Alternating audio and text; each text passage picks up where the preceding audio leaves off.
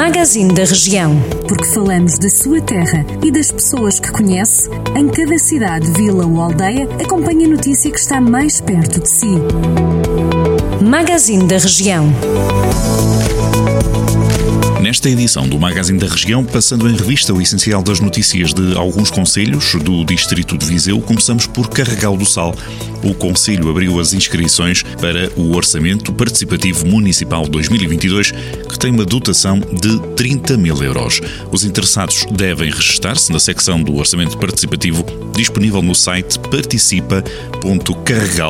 participa.carregal-digital.pt.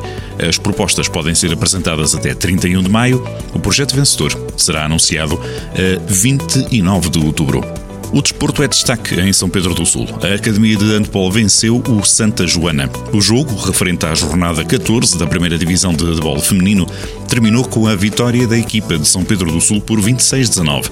Com este resultado, a Academia de Handball de São Pedro do Sul ocupa o décimo lugar da primeira divisão feminina com 21 pontos. Ainda à boleia do desporto, temos conta da escolha de dois jogadores do Castro Daire, Marcelo Ribeiro e Pedro Gonçalves, para a equipa do ano da Série D do Campeonato de Portugal.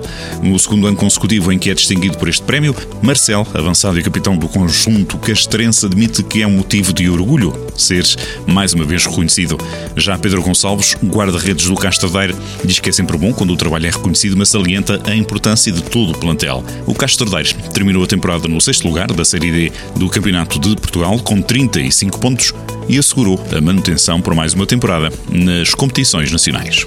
Para continuar a acompanhar as notícias que estão mais perto de si, é assinar-se também a newsletters de cada conselho, que é produzida pelo Jornal do Centro, e seguir também o podcast do Magazine da Região, disponível em jornaldocentro.pt e nas suas plataformas de podcast preferidas.